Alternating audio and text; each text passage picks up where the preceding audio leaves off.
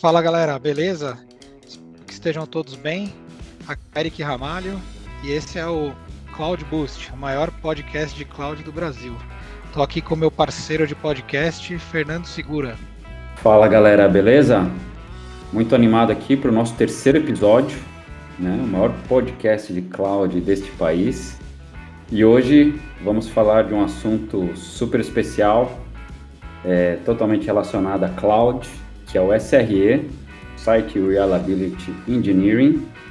E para isso, né, não dá nenhum spoiler do que é, o que não é, trouxemos aqui um convidado super especial, um expert no assunto, Mário Miller.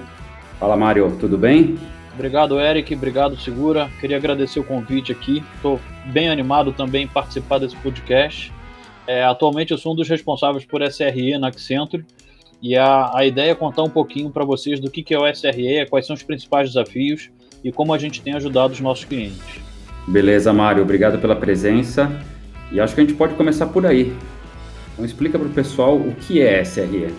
Ah, beleza. Vamos lá, pessoal. Sim, SRE, né, ou Engenharia de Confiabilidade é, em português, é um conceito que foi criado pelo Google. Né, ele foi originado quando o, o, o time de operação do Google designou é, um pessoal para olhar para o ambiente de produção com o objetivo de fazer com que seus sites funcionassem de maneira mais suave, mais eficiente, mais confiável, né? Então, assim, essa prática cresceu tanto lá dentro do Google que eles efetivamente tornaram isso uma equipe e até escreveram livros sobre isso, né? Assim, tem livros bem bacanas do Google, né? Um deles é, é Engenharia de Confiabilidade do Google, né? Como é que o Google administra seus sistemas de produção e o outro é o The Site Reliability Workbook. Né? São maneiras práticas de se implementar o SRE. Quando a gente fala de SRE, a gente está falando de uma transformação que abrange diferentes dimensões da empresa. Né? Assim, a primeira dimensão que a gente olha quando está falando da transformação de SRE é a organização. É, então, assim, a gente precisa rever a estrutura, precisa rever as capacidades técnicas dos profissionais que vão trabalhar com SRE, precisa é, entender qual vai ser o melhor modelo de interação entre o time de SRE e das outras áreas da TI. Depois da organização, a gente olha para os processos. Né? Os processos eles precisam ser adequados para abraçar as práticas de SRE. É, são introduzidos novos conceitos como SLO, SLI, Error Budget Toil, que são fundamentais para a prática. Na sequência, a gente olha para as dimensões mais técnicas ali, né? a parte de arquitetura, a parte de engenharia de software e a parte de operações de TI. É, essa parte mais técnica é muito importante para deixar claro que é, SRE não é uma questão exclusiva de operações de TI. SRE ele tem que estar presente no ciclo de desenvolvimento como um todo. Né? Desde a arquitetura da, da aplicação, quando a gente já desenha pensando é, já desenha o sistema pensando na, na confiabilidade daquele sistema, na escalabilidade daquele sistema, é, e aí depois a gente passa para engenharia de software e o pessoal tem que construir o sistema com esse mindset também, considerando esses aspectos de, de, de estabilidade, confiabilidade, e depois a gente entra, depois que a gente publica o software é, e ele entra em operação, a gente precisa que os times de operação comecem a trabalhar de forma diferente, abraçando esses conceitos do SRE. Bom, Mário, obrigado pela explicação, ficou super claro. Agora vou falar um pouquinho por que, que o SRE é tão importante. Né? É, na verdade, ele se torna importante porque ele dá foco na satisfação do cliente. Então, talvez o indicador mais importante para as empresas que estão adotando o SRE ele seja o Net Promoter Score. Por quê? Porque ele mede o grau de lealdade dos clientes através dos reflexos das experiências e do grau de satisfação desse cliente. A maneira que o SRE aborda isso é, para apoiar na, na melhora do NPS é observando e controlando o balanceamento entre inovação e estabilidade. Por um lado, é bem comum vermos em nossos clientes as áreas de negócio pressionando os times de desenvolvimento para que eles disponibilizem novas funcionalidades para o negócio. Para dar vazão a essa crescente demanda, os times de desenvolvimento se adaptaram. Então, eles adotaram práticas ágeis, automatizaram as etapas ali do ciclo de desenvolvimento, é, entre várias outras coisas. E com isso, eles aumentaram a cadência de entrega em produção. Toda, toda essa agilidade ela tem um custo. Né? E qual é esse custo? Todas as entregas que são aceleradas, muitas vezes elas não cobrem todos os requisitos de confiabilidade e se tornam potenciais gatilhos para uma crise em produção.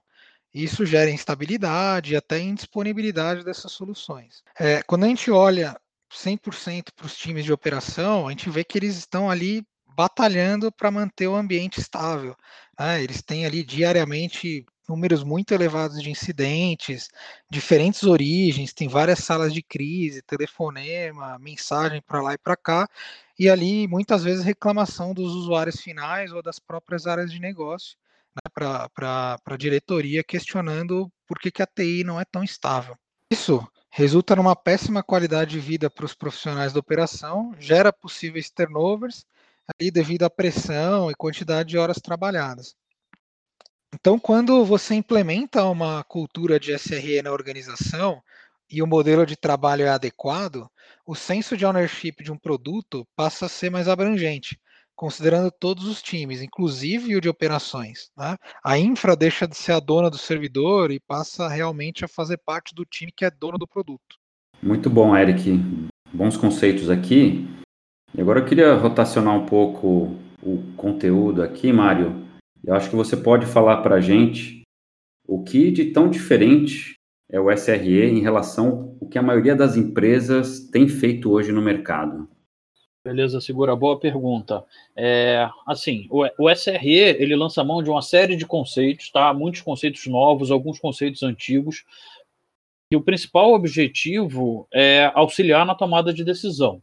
Então, assim, entre esses conceitos, a gente tem o SLI, o SLO, o SLA, Error Budget, Toil, RCA, Pós-Mortem, né? assim, tem uma série de, de, de, conceitos que suportam a prática, que precisam ser colocados é, em prática para que as empresas efetivamente consigam atuar no modelo de SRE. É, e aí, assim, a gente já tem a intenção de publicar um artigo explicando esses conceitos mais detalhadamente.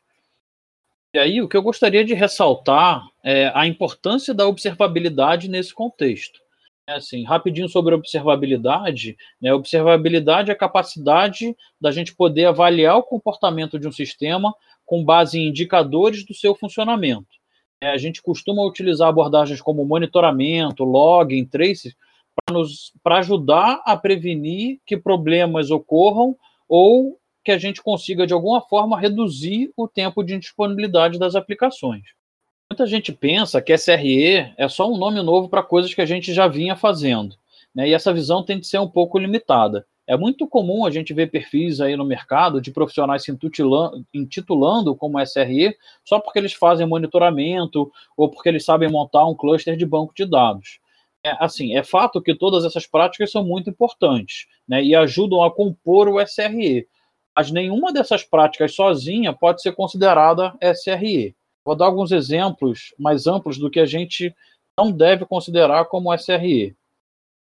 Assim, SRE não é uma visão, uma visão mais avançada de DevOps. O SRE implementa muitas das mesmas práticas que DevOps, mas do ponto de vista de operações, ele se concentra predominantemente na estabilidade operacional e na resili resiliência do estado da produção. Assim, então, o objetivo é você abordar o DevOps com uma visão de operações. Né? Outra coisa que o SRE não é, é ter um escopo limitado ao website. Né? O S de SRE ele também pode ser visto como sistema, serviço ou solução. Né? E, é, e, outra coisa interessante é que a gente já vê que o mercado está usando é, outras variações de RE, como, por exemplo, PRE, de Platform Reliability Engineering, e DBRE, para Database Reliability Engineering, por exemplo. É bem comum também as pessoas acharem que SRE é só para gigantes da indústria ou para startups. Né? E, e, esse é um conceito que está errado na cabeça das pessoas. Assim, todas as empresas elas podem ter SRE, né? e a adoção de SRE ela pode ser gradual de certa forma, é mais fácil que adotar DevOps. É principalmente porque as empresas já têm essa prática. Ah, legal, Mário. Agora sim, existe um mito no mercado que fala que o SRE também é só para cloud. Isso é mito ou é fato? Boa pergunta, Eric. É, isso é mito, tá? SRE não é apenas para cloud. Sim, SRE é uma disciplina que pode ser utilizada nas entregas de sistemas, independente de onde eles estão é, sendo executados. Assim, claro que as características de cloud elas ajudam nessa jornada. Assim, a cloud ela já te oferece elasticidade, já te oferece é, a, a, as capacidades de scale up, scale down, é, tudo de forma automática, o que facilita um pouco. Né? E também tem todos os serviços as a service, né? toda, toda a parte de plataforma as a service, que aceleram muito a implementação é, do processo como um todo. Então, assim, hoje é bem comum a gente ter é, ambientes híbridos nas empresas e eles são totalmente aderentes às práticas de SRE. Legal, pessoal. Agora a gente pode falar rapidamente dos modelos de implantação de SRE. É, a gente tem visto diferentes modelos sendo adotados no mercado, sempre alinhados com as necessidades ou as percepções de valor que a prática pode trazer para as empresas. Em uma das abordagens, é escolhido um produto, normalmente um produto problemático, que está tendo muito, muito problema de indisponibilidade, como o primeiro alvo. Um squad, do que a gente chama de ninjas, é alocado para atuar de forma emergencial e estabilizar o ambiente. Em paralelo, ocorre todo o trabalho transformacional de mudança de arquitetura, uma vez que a adoção abrangente de SRE também requer, além dessas mudanças arquiteturais, mudança cultural muito intensa, mudança de mindset mesmo. Ou seja, é muito mais do que números ou percentuais de reliability. Num outro extremo, a gente tem empresas em estágios bem mais maduros, que entendem os benefícios de SRE, mesmo sem ter um problema tão urgente para ser resolvido. Então, essas empresas adotam uma abordagem de criação de um COI de SRE, que vai direcionar as mudanças na organização. Mas, de qualquer forma, tendo uma abordagem ou outra, uma mais urgente, outra mais estruturada. O mais importante é reforçar que o SRE ou os squads de SRE precisam ter autonomia para tomar de decisão. Então, de tudo que a gente falou durante o podcast, de balancear essa cadência de entrada de novas funcionalidades com a manutenção da estabilidade do ambiente, é fundamental que a decisão seja tomada no nível dos engenheiros e dos squads, sem precisar levar a uma decisão para outros níveis gerenciais. E também importante é ter uma visão e um trabalho na prática sem silos, principalmente entre desenvolvimento e operações. E assim, pessoal, para finalizar aqui, a gente vê que é fundamental uma liderança para se implantar essa cultura de SRE que traga segurança psicológica, um ambiente sem procura de culpados, um ambiente blameless que a gente, que a gente comenta. Legal, Segura. A cada episódio que passa, o nosso podcast ele fica cada vez mais interessante. Esse tema aqui de SRE é muito legal. Acho que as explicações aqui foram claras. Para quem quiser se aprofundar no assunto, é, nós vamos publicar um artigo em nossas redes sociais e vocês podem também entrar em contato conosco. É, agradeço aí a, a, audiência e passo aqui a palavra para o Fernando Segura para a nossa despedida. Muito bom, galera. Excelente terceiro episódio. Já estamos preparando o próximo. E se vocês tiverem alguma dúvida, comentários, podem fazer isso nas plataformas é, por onde vocês estiverem ouvindo esse episódio. E queria agradecer. Obrigado, Mário. Excelente conteúdo, cara. Ah, obrigado, pessoal, por terem me recebido. Foi um prazer enorme aqui participar com vocês do podcast. Valeu, até mais.